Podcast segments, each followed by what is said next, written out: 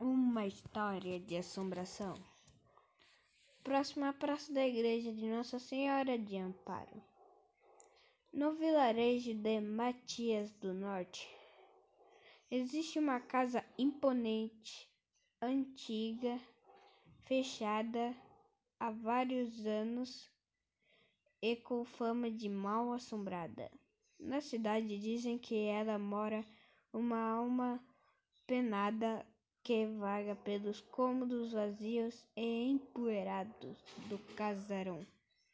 O espectro, segundo alguns moradores do lugar, é visto em noites de lua cheia, quando o luar invade o local através das enormes janelas corroídas pelo tempo, deterioradas pelas tempestades dessas noites ouvem-se sons de correntes, coisas que se quebram, sinos que tocam, gemidos, sussurros, sem falar no barulho de passos apressados estalados no velho piso de madeira.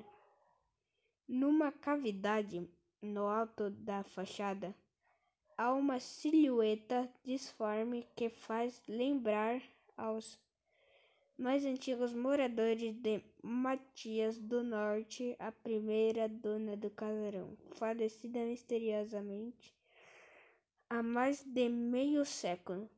Tal detalhe, aliado aos demais aspectos, torna aquele lugar mais sinistro e apavorante.